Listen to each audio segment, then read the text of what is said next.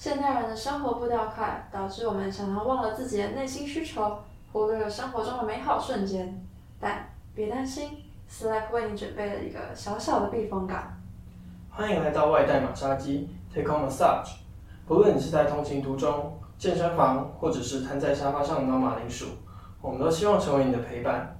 期待接下来的半个小时，可以让你在忙碌的生活中有一片小绿洲，在放松之余也能得到一些什么。现在可以把手机暂时转为勿扰，或者是将通知静音，跟着我们一起享受这段特别的时光吧。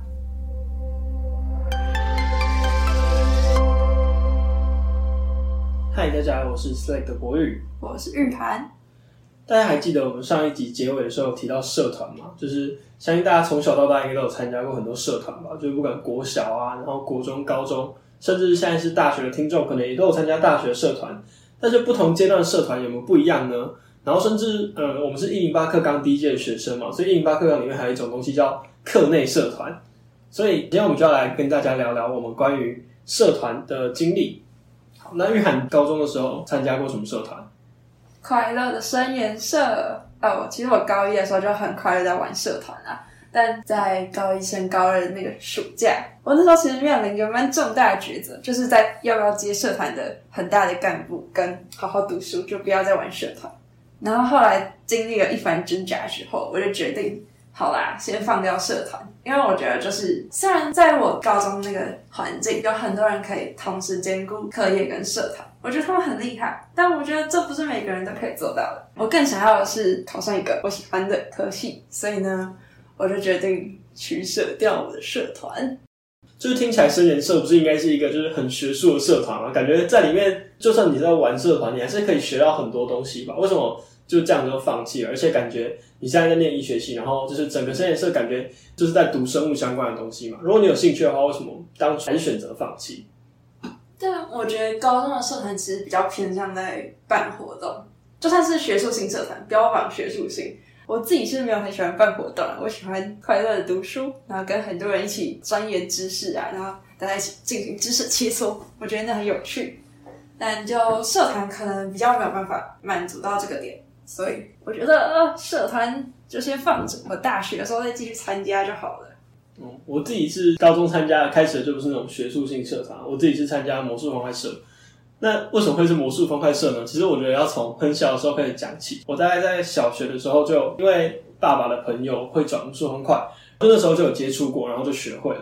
然后后来进入了国中跟高中，因为我读的是综合中学，所以就是国中、高中在同一个地方，就有加入魔术方块社。然后我觉得那时候加入魔术方块社之后，就除了慢慢可以让自己变厉害之外，我开始也可以去教别人，也可以让别人慢慢变得厉害。所以我觉得这个过程对我来说超级有趣的。高二的时候就接下社长的工作，在魔术方块社的经历里面，有一个让我非常印象深刻，就是我我有去协助举办两岸的比赛，我们有邀请对岸的选手来到台湾。那我觉得这是一个超酷的经验，就是我那时候高中生嘛，然后第一次练习跟很多出社会的人沟通，比如说一些协会的代表啊、赞助商啊之类的，就对于那时候我就是超级为困难。然后我可能还要控制很多人场面，因为那个比赛可能是一个一百二十人的比赛。对，那其中也有很多合作伙伴帮助我。就是虽然最后的结果对我自己来说，现在回头来看当然是不太完美，就是有很多不满意的地方。但我相信对那时候的我来说，就是会有很多的成长。现在加入四类嘛，然后也当讲师，我觉得就那时候的经历应该还是有发挥一些作用，让我在讲课的时候有一些不一样的经验。酷哎！哎，所以魔术方块社到底是在干嘛？就是在玩魔术方块吗？哦，对啊。可是可是我觉得大家对魔术方块的印象可能就是那个三乘三魔术方块。可是它其实就除了它是正方体，然后越来越大个之外，可能还有金字塔形的，然后还有十二面体的，完全不规则形状，可以从正方形变成一个不规则形状的魔术方块。然后后来又跑出现一些奇怪的方块。但其实我们的社课通常就是在排定这个学期的社课，可能有分初阶跟中阶。然后初阶就是先教三阶的，就教这一班的。然后中阶的话，可能就是会选择教比较高阶，就比较大颗的，或者教一些异形魔术方块。那两颗的，就是它不是有两阶的吗？那那个好像不是可以转很快，然后就哦，成功了。诶那你要不要猜猜看，二阶的魔术方块世界纪录是几秒？所以就我说世界纪录就是他要手放在计时器上，打乱了方块在前面，然后他拿起来转完再拍下去，你觉得是几秒？我前阵子好像有看到，那那我我想一下，零点四。哦，对，答案应该是零点，应该应该是零点四九。我我的印象中是零点四九。然后就是去看那个记录影片，就是是你看不到他手到底怎么动，你可能拿计器，然后你自己拿起来再拍下去，就就超过零点四九。对，所以就非常夸张的记录。我觉得那个感觉像叠杯，杯子全部好像拉起来的感觉，然后就把它叠很好。哦，对啊，我其实小时候蛮喜欢玩这种手部运动吧。我那时候小五、小六也有练叠杯，只是那时候练到手快肌腱炎，然后然后就被封存了。是 认真的吗？只是，我是说那张手快肌腱炎，然后然后后来就跑去玩魔术方块了，可能那个对手伤害比较小一点点。好的，然后可以跟大家推荐一下，Netflix 上面有一个关于魔术方块的纪录片。是记录魔术方块界两位非常厉害的大神，还有一位是有自闭症，但是他因为魔术方块，然后交到很多好朋友，所以大家有兴趣的话可以看一下。好，那所以你觉得高中社团对你来说意义是什么？在一开始的话，让我接触到超多很厉害的，嗯，算领域吗？因为像我们的声研社，不是只有在读康保，就是大家很常都会听到，就是每个人都在。大学的时候就说说哦，我之前读过康宝，我超厉害的。但是呢，其实我们实验社就还有一些很酷的领域，像是鸟类，像是蜘蛛的那个蛛形纲爬虫类。我甚至连蜥蜴、壁虎跟变色龙都分不清楚的人。然后我去上了爬虫类的课，该怎么说呢？就是整堂课我都不知道他在说什么，但是很有趣就是了。对，我先帮可能听不太久的听众翻译一下，就是什么是康宝？就是是浓汤吗？呃，康宝其实就是普通生学的那个 Campbell，基本上就是大学的生物的知识这样。然后就有一些高中生就会特别去读它啊，为了考生物奥林匹亚，或者是觉得嗯，读了这些我觉得很不一样。但你那时候没有读吗？因为我我其实是也有读的，没有读。其实我觉得就是对我来说，那是是一个怎么讲休闲读物，因为就看那些神秘的知识，就很像在看。一个故事书一样，带给我的生活有很多，就是哦，我现在去路边，然后可以看到一些奇怪的东西，或是我去海参馆，然后看到水母跟水螅，发现它们其实是同一个东西之类的。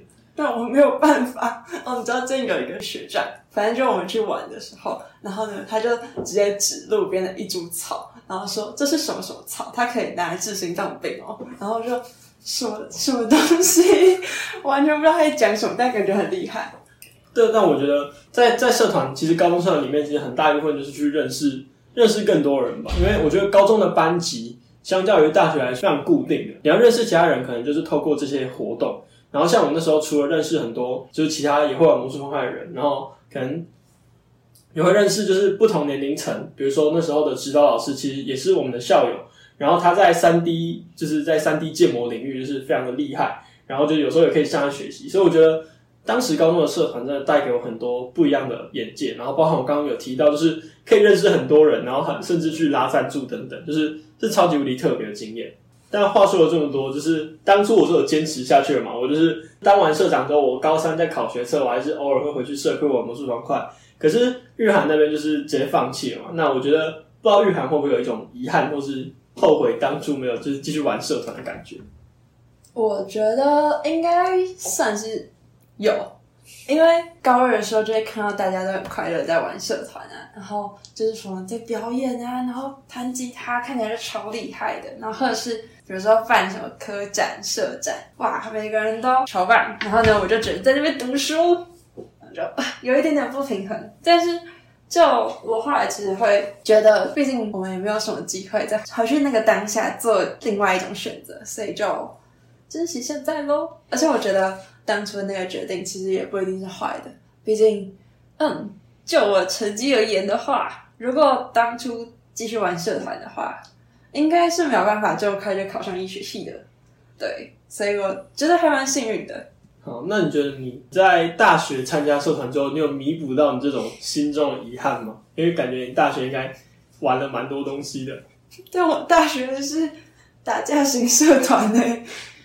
反正哦，我大学参加的是就是和气道社啊，和气道就是一个，它其实不是主动去打人，它是防止你被打，别人打你的时候，你有办法把他制服，然后让他不会伤害到你一种武术。我觉得蛮酷的是，它会需要用到很多人体的解剖学知识，就是比如说你手扭到哪一个角度，你会没有办法动弹。我觉得超酷的。然后我们教练他就是很轻的拨动我们的手，然后我们就会痛到哭出来那种。我就想要练到这种程度。真的假的？哦，我平常有在看那个 UFC，你会那种什么三角锁还是什么十字固吗？那听起来超酷的。我觉得我们有一个很酷的是，就是我们可以把整个人抓起来，然后再把它摔到地板上，就是把它整个人扛起来，很像在扛一个包包一样。啊，就让他整个人攀在你的手上，然后你再把手放掉，它就会掉地板上，就整坨掉地板上那种感觉。整坨，所以所以不论那个人多重都可以吗？是的。所以它有一个特殊的办法。嗯。天啊！然后我觉得很酷。完了，以后不能跟玉涵打架。就很多人叫我去和气道，然后就觉得啊，我其实看起来有点凶，然后这样和气道就觉得天哪，如果惹到我的话，感觉会出事的那种。我现在也开始觉得会了。其实真的不会，你只要不要主动攻击我就不会。所以，所以意思就是和气道是完全防御型，它就是没有办法主动出击之类的。嗯，就是我们在练习的时候会有分，有一个是受身，然后有一个是接受攻击的那一个。受身的话，你就是要第一个做出一个打他的动作，另外一个人就是要练习怎么制服他。那博瑞，你大学的社团是什么？哦，我大学其实。参加了算是两个社团，不过我今天想分享的是我的管乐社经历。那提到管乐社，大家可能会想到哦，所以是什么？嗯，小号、长号，或者是什么法国号吗？还是兔巴之类的？但其实都不是，我是负责打击的部分。因为我从小到大其实都有在学那个打击乐。我不知道大家对打击乐的想法是什么？可能大家讲到打击乐，只会想到爵士鼓，或是还是玉涵想要打击乐会想到什么？三角铁，三角铁，三角铁不是打击的吗？对啊，啊，为什么是那个？他也是打的啊，而且我小时候会打。还还有，你会打三角铁吗？我说那种拿起来打的那种，没有没有任何乐理基础的那种哦。你知道打三角铁有技术含量吗？我是没有技术含量那种，就是乱敲那种。啊，我想一下还有什么？铃鼓算吗？对，铃鼓也是。铃鼓也算哦。对啊，就是那种 KTV 会拿起来表演的那种。你说你说那种没没没有鼓面只有框的那一种 KTV 出现的？哎，KTV 两种都会出现哦。天哪！好，好啦，所以所以管乐还有什么东西啊？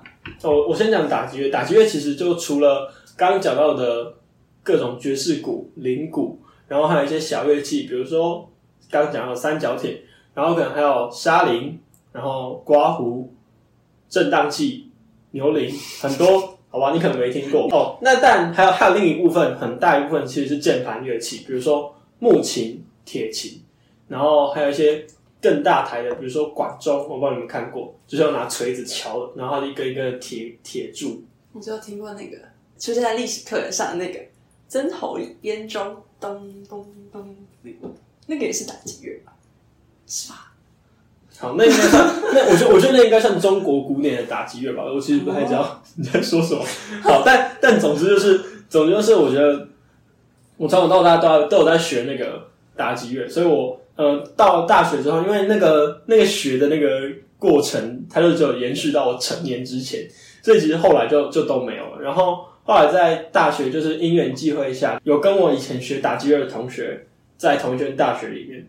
他又把我抓去管乐，就是他是负责管乐的打击的，然后他就把我抓进去了，所以我可以继续，就是继续去玩我的乐器。等等。然后我觉得其实管乐整整体来说，就是让我很开心的一件事情，就是又可以获得重新上台的感觉。因为我们以前可能要练个两三个月、三四个月才能获得一次珍贵的上台机会，但是到了管乐，因为可能会有很多比赛啊、惩罚，其实上台频率蛮频繁的。本来我只是想说，就是。被找去当一个小小表演的枪手，我就只是哦，他们那边有缺一个人，好，我去补一下好了。然后结果再次上台，然后又再次表演完，然后又再次感觉到那个在台上，然后享受掌声的感觉的时候，我就觉得哦，好开心哦。然后我就我就一头栽进去了。对，所以我现在还是在管乐，然后就希望可以继续延续音乐带给我的快乐。哎，但你们就是每次比赛之前都要。经历一段很长的团练时间，或者是什么加练啊之类，那不会很累吗？哦，可是我觉得其实比起就是平常的上课或是一些就其他的活动，我觉得整体来说，我在管乐团团练的时间都很享受诶，因为它就是让我自己融入在那个音乐的环境里面，然后享受那个过程，然后我自己也是那个创造美好音乐的一份子，就不管是用想象的，或是我真的在那个地方，其实我压力都没有很大，或是不会觉得太累。好，而且我觉得就是刚刚关于这个很累的问题，也是我觉得就是高中跟大学社团最不一样的地方。因为其实，在大学就是连社团很多社团它都是非常自由的一个东西，就是哎，你可能今天稍微有一点其他事情，然后没办法到，那也没关系，就是讲一声就好。但是你可能在高中的时候，尤其像是那些新增的课内社团。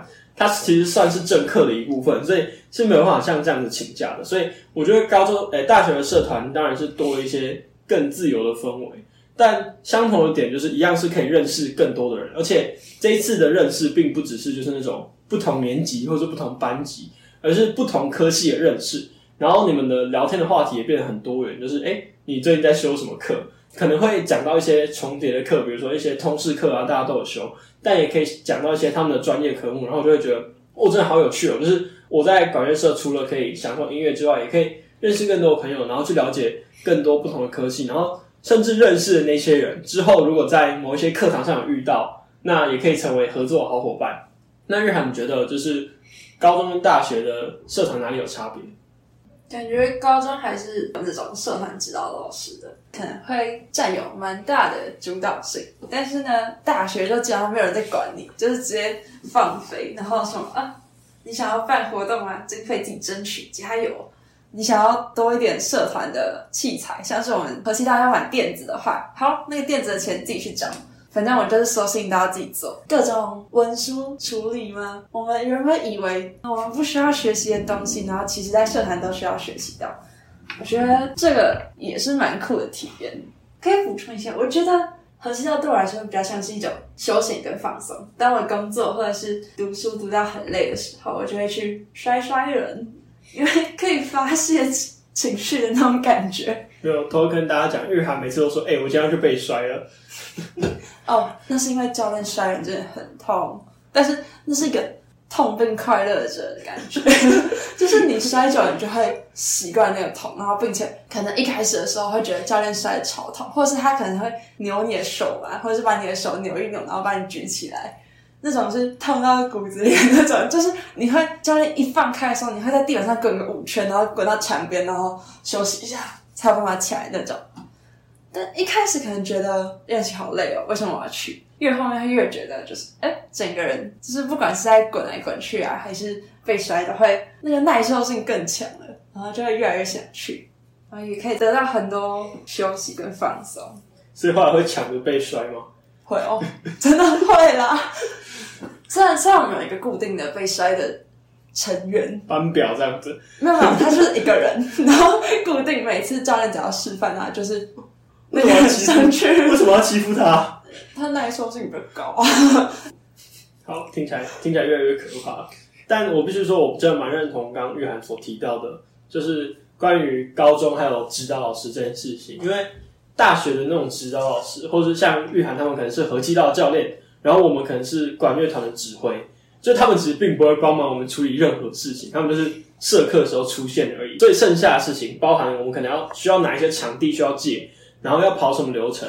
然后可能社团里面会有一些职位，就叫做总务，他是负责管各种金流。然后什么器材长就负责想办法生出器材，或者是他要跟总务背头之后 要到经费，然后去买新的器材。对，所以我觉得这真的是就是高中跟大学还可以非常不一样的地方，就是我们还需要去学更多更多的能力。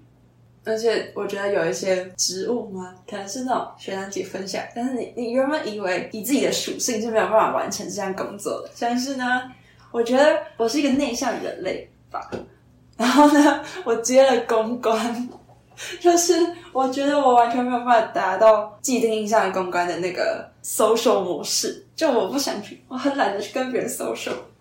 那所以和气道社的公关，就是实际上工作都在做什么？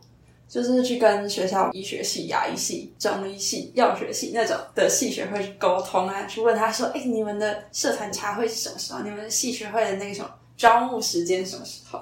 这样就可以把我们的茶会时间排开，就才会有比较多新生来。或者是去跟我们学校附近的大学的和气道社联络感情，然后或者是有时候可以办一些友谊摔摔。就是我们会一起摔，对啊，听起来，所以所以是一起被被摔吗？还是什么互相摔啊？互相摔。哎、对，那那那这样，我就要问一个，我觉得一直很想问的问题，就是那些不是都是套好招的吗？但是像这种就是互相摔的时候，就是也会照套招走吗？嗯，基本上会，但如果你想要练习的话，就会是你直接叫对方随便做一个姿势，然后你要想办法把它制服。那这种就有点像考试那种概念。做一个姿势，所以他不会动嘛，他不能动起来，就是他没有没有，他就是嗯，比如说我们有什么正面的砍你一下，或者是侧面的砍你，或者是什么打你一拳之类的。哦，真的哦、所以所以就是那时候考试，我可以就是从从二十公尺外助跑冲过来，然后敲你一拳，这样这样有办法摔我吗？我们道馆首先就没有二十公尺那么大，就是呢，如果是考试的话，当然还是会先套好招啦，就避免考不过嘛。对，但是真的在练习，就是你要真的可以实战，就是或者是你之后在外面遇到危险的时候，你真的有办法发挥功能的，一定就是不能是套好招的、就是要有那种随机型的打架，才有办法练习啦。然后我刚刚不是说，就是我觉得我高中的社团可能会有一点点遗憾吗？但我觉得这一块遗憾，其实在大学有慢慢被补起来的感觉。对我来说，我可能高中的社团生活就仅限于高一嘛。那在大学之后就有继续玩社团，然后就觉得，嗯，幸好有参加社团，这样子高中的那个小小遗憾感觉就有被弥补起来。所以呢，我觉得就算你现在有任何后悔的事情，以后也不是没有机会可以弥补起来，所以 OK 的啦。那我觉得我自己本身就是从社团这件事情，就从小到大，我觉得让我体悟最深的一一个东西，就是这些社团经历，其实并不是说没有用，就是玩社团干嘛，就去读书之类。就是我我觉得我不太认同这个事情，因为就像刚刚提到的，玩社团其实除了很多干部可能需要做不一样的事情，你可能要学会跟别人沟通，你可能学会整个大活动有超多人的时候，你要怎么去控场，你要怎么去安排工作人员的动线。甚至是你可能要学会领导一整个社团，然后决定社团未来的发展方向。我觉得这些都是呃人生中非常非常重要的经历，而且这些经历是在就是课堂上读书上面是学不到的。所以我觉得这些听起来好像不知道到底会什么时候用到的经历，其实在未来某时某刻，就像我自从加入 Slack 之后，发现哎这些经历，然后训练出来这些能力，哎其实是蛮有用的。所以我觉得并没有哪一些经历是完全没有用，然后完全会浪费时间的东西。如果你今天还有多多想要突破、想要尝试，但会觉得哎、诶这样子去如果失败是浪费时间，或是哎、诶这样子去如果我没有做出一个成绩，或是我没有当到干部，或是甚至是我最后只去了一下下就放弃，会不会很不值得？就是就我的观点来说，我是觉得不会的，因为即便你就算失败，就算你只去了一下子，你还是可以从中获得一些东西。最少最少你也会知道你不喜欢那个东西嘛，所以我觉得这样至少是一个获得啦。没错。好的，那今天聊了很多关于我们两个的高中、大学社团经历。那今日份的马杀鸡就在这边结束了。希望今天也有让你外带一份放松的好心情回家。如果对我们的聊天内容有兴趣的话，可以点进主页听听其他集，或者是 Slack 的官网、IG 跟我们聊聊天。我们下次见。拜拜。